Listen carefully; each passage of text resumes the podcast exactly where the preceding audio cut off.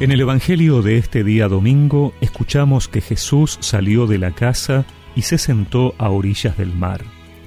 Una gran multitud se reunió junto a él, de manera que debió subir a una barca y sentarse en ella, mientras la multitud permanecía en la costa. Entonces él les habló extensamente por medio de parábolas. Les decía, El sembrador salió a sembrar al esparcir las semillas, algunas cayeron al borde del camino y los pájaros las comieron. Otras cayeron en terreno pedregoso, donde no había mucha tierra, y brotaron enseguida, porque la tierra era poco profunda. Pero cuando salió el sol se quemaron, y por falta de raíz se secaron. Otras cayeron entre espinas, y éstas al crecer las ahogaron. Otras cayeron en tierra buena y dieron fruto, unas cien, otras sesenta, otras treinta. El que tenga oídos, que oiga.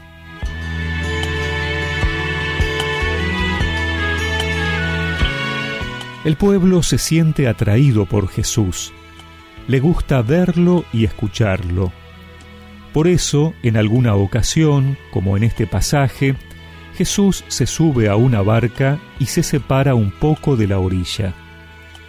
Era aquella barca una curiosa cátedra, y la ribera del lago una insólita aula abierta a los cielos, mirándose en el agua.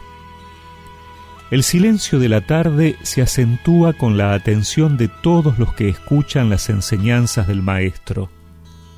Su palabra brota serena e ilusionada. Es una siembra abundante, desplegada por la mano del sembrador.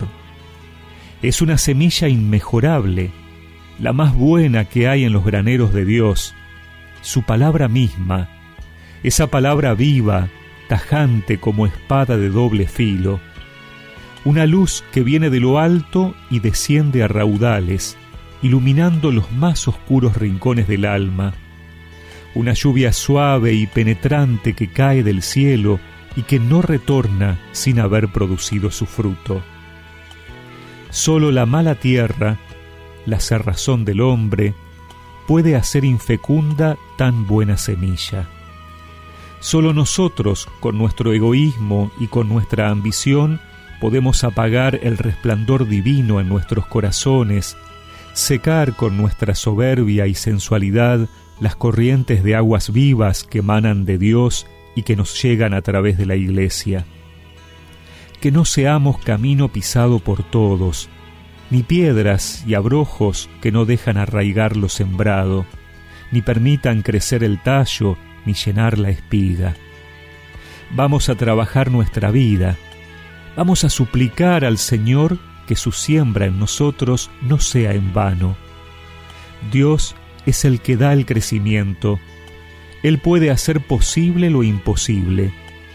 Que esta, nuestra pobre tierra, dé frutos de vida eterna. La semilla cayó en tierra buena y dio fruto.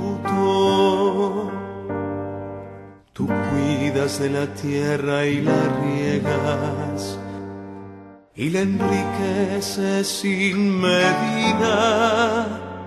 La sequía de Dios va llena de agua.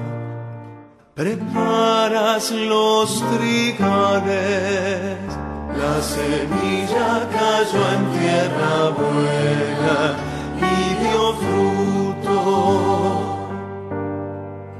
Tú preparas la tierra de esta forma Riegas los surcos, igualas los terrones, tu llovizna los deja mullidos.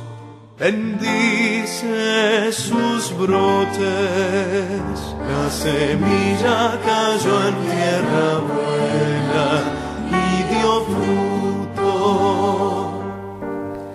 y recemos juntos esta oración. Señor, transfórmame en buena tierra para que tu palabra dé en mí una abundante cosecha que alimente la fe de otros. Amén. Y que la bendición de Dios Todopoderoso, del Padre, del Hijo y del Espíritu Santo los acompañe siempre. La semilla cayó en tierra y dio.